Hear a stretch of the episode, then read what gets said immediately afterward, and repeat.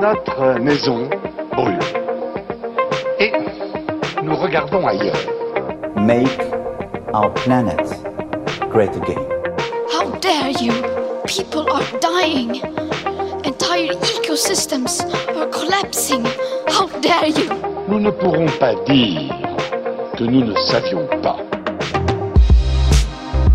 Bonjour, je m'appelle Lucas Caltriti, je suis journaliste, vous écoutez Y'a au lac, le podcast qui décortique ce que l'on croit savoir sur l'écologie. Dans ce onzième numéro, je vais vous parler de recyclage. Oui, parce que c'est un sujet qui est revenu très souvent dans les épisodes précédents. Le recyclage, on a également parfois l'impression que c'est LE geste écologique par excellence. Mais comme à mon habitude, eh bien, je doute, je suspecte qu'on essaye de nous la faire à l'envers. Et un jour, sur le réseau social LinkedIn, je vois passer une publication qui annonce la sortie d'un livre. Il s'intitule Recyclage, le grand enfumage, comment l'économie circulaire est devenue l'alibi du jetable. Il est écrit par Fleur Berlingen, ancienne directrice de l'association Zero Waste France. Et c'est pour ça que je me pose cette question aujourd'hui. Et si le recyclage, ce n'était pas écologique? Alors là, je descends voir si j'ai reçu le livre. J'espère que oui. Et en même temps, je vais aller mettre du verre dans la poubelle du recyclage. Et, euh, je précise d'emblée hein, que c'est euh, pas un partenariat déguisé. Les éditions euh, Rue de l'Échiquier ne me paient pas pour faire de la pub. J'ai juste bah, simplement envie bah, de lire le livre et de vous en parler. Et je vais être tout à fait honnête avec vous. Le livre, par contre, je ne l'ai pas acheté. J'ai demandé au service presse si, euh, bah, s'il était possible qu'ils me l'envoient. Et ils l'ont accepté. C'est une pratique qui est tout à fait courante.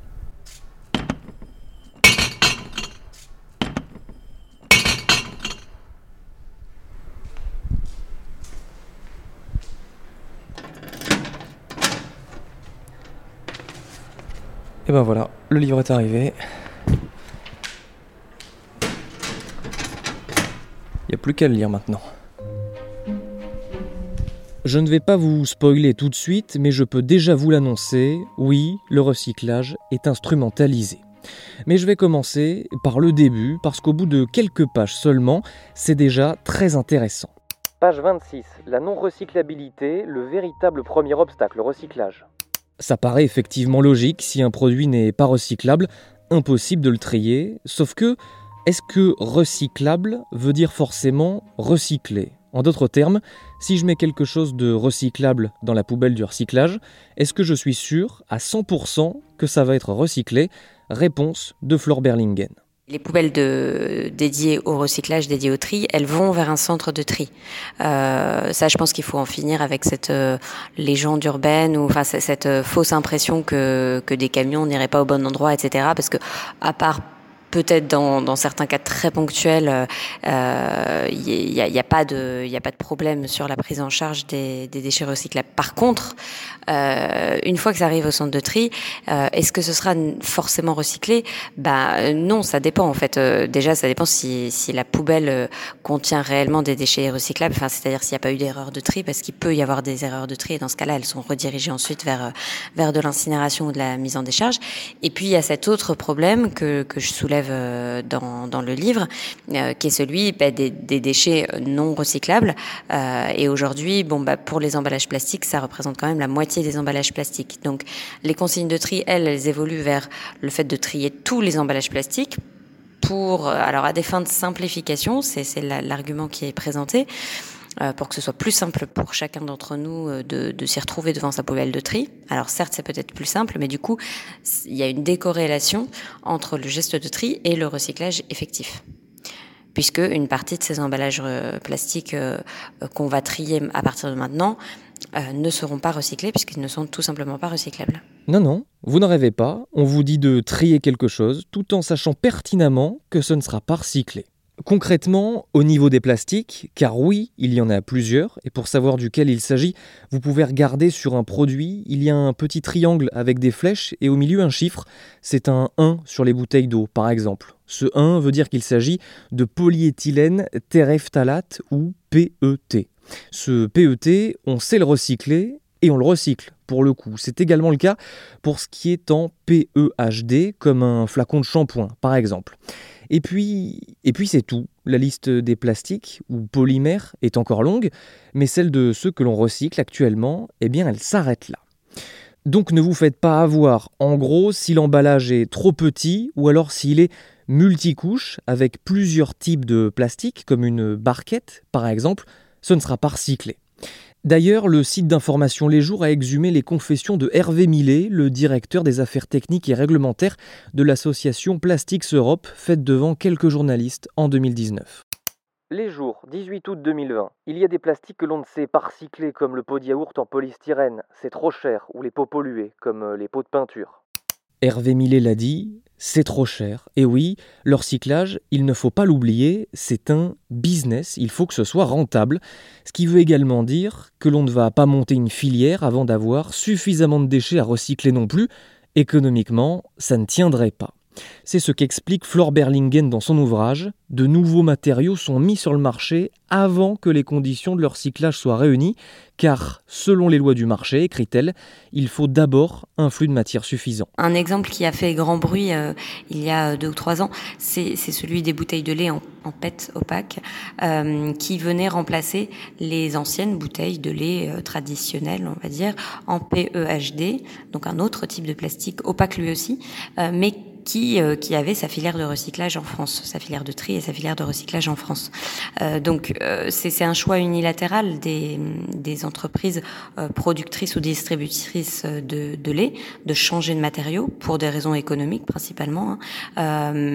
Et, et, et, ça a eu des répercussions dramatiques dans les centres de tri parce que les centres de tri n'étaient pas équipés pour faire la différence entre le nouveau matériau non recyclable et l'ancien matériau qui l'était.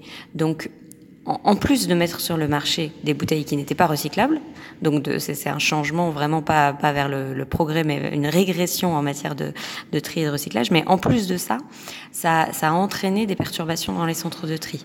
Donc ça, mettait en péril le, recyclage des autres bouteilles qui étaient, elles recyclables. Bon, là il est temps que je fasse une petite pause parce que je vous parle de recyclage depuis tout à l'heure pour les plastiques, sauf qu'il y a quelqu'un qui n'est pas d'accord avec ce terme. Je suis Nathalie Gontard, euh, directrice de recherche à l'INRA et Institut national de la recherche pour l'agriculture, l'alimentation et l'environnement à Montpellier. C'est vrai qu'il est important de revenir sur la définition du terme recyclage qui est au cœur de ce qu'on appelle l'économie circulaire. Alors l'économie circulaire, le principe, c'est de dire euh, on va éviter l'épuisement des ressources et l'accumulation des déchets en retransformant les déchets en ressources. C'est-à-dire qu'on régénère. Euh, le vrai recyclage, c'est ça. Hein. Et par exemple, pour le métal, le verre, on régénère le métal, le, verre, on régénère par exemple la bouteille, et on peut le faire un nombre de fois infini. Hein. Donc là, on met en place une vraie euh, économie circulaire. Donc pour le plastique, recycler le plastique, ça voudrait dire que euh, on est capable de régénérer à l'identique, je dis bien à l'identique, une matière plastique qui a été utilisée. C'est-à-dire qu'il n'y a aucune différence entre un plastique recyclé et un plastique vierge. Or, actuellement, ce n'est pas le cas. C'est-à-dire que le plastique recyclé est forcément d'une qualité légèrement inférieure à celle du plastique vierge. C'est d'ailleurs pour ça que l'on mélange très souvent le plastique dit recyclé avec du plastique vierge ou qu'on l'utilise pour des applications qui nécessitent, qui ont des exigences, des contraintes un petit peu inférieures. Donc euh, dans ce cas-là, ce qu'on fait, c'est que l'on réutilise ou que l'on décycle, mais on ne recycle pas réellement. Ce qui veut dire concrètement que si vous mettez une bouteille dans la poubelle recyclage, elle pourra peut-être être réutilisée une fois en bouteille, mais ça ne veut pas dire que le déchet va disparaître. Le déchet va persister. Et ce qui est toujours un petit peu gênant dans le décyclage, c'est que ces plastiques de seconde qualité, il faut leur trouver des débouchés. Et très souvent, on va, euh, on va comment dire, remplacer des matériaux qui, ne posaient pas de problèmes environnementaux. Par exemple, au lieu d'utiliser du bois pour faire des cintres, on va utiliser du plastique décyclé. Au lieu d'utiliser de la terre pour faire des pots en fleurs, on va utiliser aussi du plastique, etc. Or, là encore une fois, ce plastique décyclé, il ne disparaît pas, c'est-à-dire qu'il va ensuite euh, se retrouver dans notre environnement. Il va continuer à se dégrader et il va se retrouver, pouvoir se retrouver dans notre environnement sous forme de micro et de nanoparticules dégradées. C'est pourquoi la loi adoptée en début d'année 2020 contre le gaspillage qui fixe à 100% l'objectif de plastique recyclé d'ici 2025, Nathalie Gontard n'y croit absolument pas. Une fois qu'on s'est dit tout cela, la chercheuse m'explique le processus de recyclage du PET, cet unique polymère que l'on sait recycler une seule fois. C'est ce qui est appelé le recyclage mécanique. C'est assez technique, c'est long, il y a la collecte, le tri, le broyage, le nettoyage, la décontamination, et puis enfin la repolymérisation pour refaire du plastique à la sortie. Et je me suis demandé si entre le décyclage dont Nathalie Gontard a parlé tout à l'heure, qui crée finalement eh bien, de nouveaux produits plastiques qui n'existaient pas avant, et ce processus qui est quand même très lourd et énergivore, est-ce que le recyclage, finalement, vaut vraiment le coup? Est-ce que, écologiquement, c'est rentable? On n'a pas démontré la rentabilité euh, écologique de tous les traitements du, du, plastique, des traitements de recyclage. Alors, je vais vous expliquer pourquoi, c'est assez simple. En fait, les méthodes que l'on a pour évaluer l'impact environnemental ont besoin de connaissances suffisantes pour euh, quantifier, pour évaluer précisément cet impact, cet impact environnemental. Or, pour le plastique, c'est compliqué. C'est compliqué parce que c'est un impact qui a lieu sur le long terme, hein, dans plusieurs centaines d'années. Alors c'est sûr qu'on voit les déchets, mais quelque part, ces déchets, par exemple, qui traînent dans la nature ou sur la plage, n'ont pas d'impact direct et quantifiable. Hein. En tout cas, sur euh, le réchauffement climatique, la biodiversité, etc., etc. La destruction de certaines espèces, notre santé, on ne sait pas l'évaluer. Et en fait, l'impact des plastiques arrive sur le très long terme, c'est-à-dire qu'il faut que il faut donner le temps au plastique de pouvoir être transformé en micro et nanoparticules qui vont pouvoir diffuser, se charger en polluants organiques pour vraiment euh, voir le, risque majeur que ces plastiques représentent. Et actuellement, euh, nous avons pris du retard, nous les scientifiques, pour être capables de bien évaluer cet impact. Donc le résultat, c'est que les méthodes d'analyse d'impact environnementaux ne prennent pas en compte le risque majeur du plastique de fragmentation, diffusion, etc., etc., sous forme de micro et nanoparticules. Et donc du coup, bah, on est un petit peu euh, handicapé de ce côté-là. C'est-à-dire que lorsqu'on fait des analyses d'impact environnemental, d'impact environnementaux, pardon, le plastique est toujours avantagé puisque on va essentiellement mesurer ses émissions, par exemple, de gaz à effet de serre. Et ce plastique est plus léger et tout va bien. Or, le principal risque sur le plastique ne réside pas dans, ses émissions de gaz à effet de serre, mais dans une pollution aux particules fines de déchets plastiques qui va arriver, qui commence à arriver, hein, puisqu'on a, a trouvé déjà des microparticules et des nanoparticules absolument partout, mais ce n'est qu'un début, hein, parce que ça ne fait que une cinquantaine d'années que l'on utilise des plastiques, et pour arriver à cet état de micro et nanoparticules, il faut du temps. Donc du coup, évaluer le bénéfice environnemental de ces technologies de recyclage, actuellement, c'est très difficile. On ne sait pas le faire. Ce que l'on sait faire en revanche, c'est quantifier la part des plastiques que l'on recycle. Selon un rapport de la fondation MacArthur de 2016, à l'échelle mondiale, 14% en moyenne des plastiques usagés sont collectés pour être recyclés. Problème, sur ces 14%, 4% sont perdus en cours de route. À cela, il faut ajouter 8% qui sont en réalité décyclés. Vous l'aurez compris, hein, ça veut dire qu'un emballage va se transformer pour permettre de fabriquer un autre produit. Donc ces 4 et 8% font 12, on avait 14% au départ. Donc il y a 2% des plastiques qui sont collectés qui vont effectivement être recyclés. Tous ces chiffres finalement font qu'il faudrait peut-être remettre en question le blâme qui est souvent fait aux consommateurs, et c'est ce que fait Flore Berlingen dans son livre. Face à l'insuffisance du recyclage, euh, le, constat qui est souvent dressé, c'est que c'est la faute du citoyen. C'est parce que le geste de tri n'est pas encore suffisamment adapté et qu'il faut, euh, voilà, et qu'il faut progresser là-dessus. Moi, ce que je mets en avant dans, ce livre, c'est qu'il y a énormément d'autres conditions aussi à réunir pour que un emballage ou un autre objet d'ailleurs soit in fine réellement recyclé. Et en fait, la plupart de ces décisions, elles se situent en amont du consommateur. voilà, il faut que l'entreprise ait, avant tout fait le choix d'un matériau recyclable et recyclable pas seulement sur le plan théorique mais aussi en pratique, c'est-à-dire que la filière doit exister, etc. Et si possible en France, pas, pas à l'autre bout du monde. Donc, euh, ce type de décision, le, voilà, le citoyen consommateur euh, n'a pas la main dessus, et donc euh, il faut avant tout euh, que les, entreprises qui sont responsables de, ces choix de conception euh, prennent leurs responsabilités jusqu'au bout.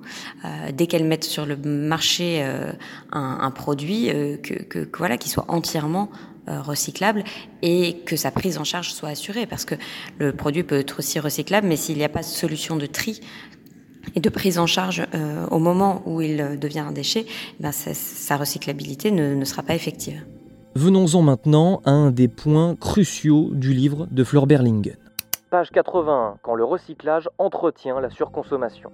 Elle dénonce notamment le fait que le recyclage est aujourd'hui utilisé comme un argument de vente. Quand vous rapportez des vêtements dans une enseigne de, de la fast fashion, euh, souvent on vous offre un bon d'achat pour de nouveaux vêtements. Euh, donc c'est vraiment euh, pour, vous entraîner euh, dans, ce cycle de consommation, au-delà des besoins que, vous pourriez avoir.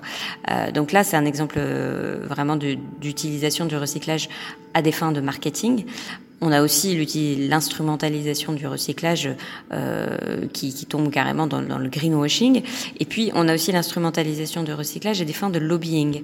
Et là, c'est euh, quand on est face à des entreprises qui, euh, qui font des annonces sur le recyclage, sur des objectifs de recyclage, sur, sur leurs intentions, leurs investissements euh, pour aller vers une économie plus circulaire. Euh, mais elles le font euh, de, de, de, manière à éviter qu'une réglementation plus contraignante se mette en place. Euh, C'est des actions de, de lobbying euh, très, très significatives sur le plan français et européen euh, qui, qui visent à éviter des interdictions pures et simples de produits jetables. Parce qu'évidemment, aujourd'hui, il y a une préoccupation autour du, jetable et du plastique jetable en particulier. Et pour éviter ce, ce genre d'interdiction stricte, bah, les entreprises mettent en avant leur solution entre guillemets, euh, c'est-à-dire le recyclage. Et l'idée derrière tout ça, c'est-à-dire l'idée qui est véhiculée à la fois en direction du grand public, mais aussi en direction des élus, des législateurs. L'idée, c'est de dire, euh, grâce au recyclage, la consommation de jetables va devenir soutenable. Donc, il n'y a pas de souci, il n'y a pas à s'inquiéter. Or, ça, c'est un mensonge, parce que le, recyclage ne, ne, suffit pas à rendre notre consommation de jetables aujourd'hui euh, soutenable. C'est impossible. En effet, qui dit surconsommation dit achat, et qui dit achat dit argent pour l'industrie plastique. Alors, a-t-elle menti délibérément pour instrumentaliser le recyclage? NPR, la radio publique américaine, a mené l'enquête. NPR, 11 septembre 2020, comment l'industrie pétrolière a induit le public en erreur en lui faisant croire que le plastique serait recyclé? Nous avons constaté que l'industrie a vendu au public une idée qu'elle savait ne pas fonctionner, à savoir que la majorité du plastique pourrait être et serait recyclé, tout en gagnant des milliards de dollars en vendant du nouveau plastique dans le monde entier. En gros, l'industrie du plastique s'est servie du recyclage pour faire du greenwashing et continuer à vendre toujours plus de ses produits. Larry Thomas, qui a longtemps été à la tête de la Société de l'industrie plastique américaine, témoigne dans cette enquête et explique. Si le public pense que le recyclage fonctionne, alors il ne sera pas aussi préoccupé par l'environnement. Et cette enquête montre également que ce n'est pas récent tout ça. Une preuve qui date de 1974 l'atteste. Écoutez ce que disait une source qui faisait partie de cette industrie. Il y a un sérieux doute sur le fait que le recyclage du plastique soit un jour économiquement viable. Bon, et puis pour résumer, le recyclage est-il écologique? Oui, bien sûr, le recyclage est nécessaire pour des produits durables comme le verre par exemple ou l'aluminium. Le recyclage se fait là en circuit fermé pour ces matériaux, ils ne s'abîment pas comme le plastique. Je vous renvoie aussi à l'épisode 6 de Yalfo dans lequel le recyclage du papier est abordé et où nous avons vu toute son importance. En revanche, il faut garder à l'esprit que ce n'est pas parce que c'est recyclable que ça n'aura pas d'impact sur l'environnement et que le problème, ce n'est pas tant le recyclage en tant que tel, mais que l'on cherche à recycler des produits qui ne devraient pas exister parce qu'ils ont une durée d'utilisation beaucoup trop courte.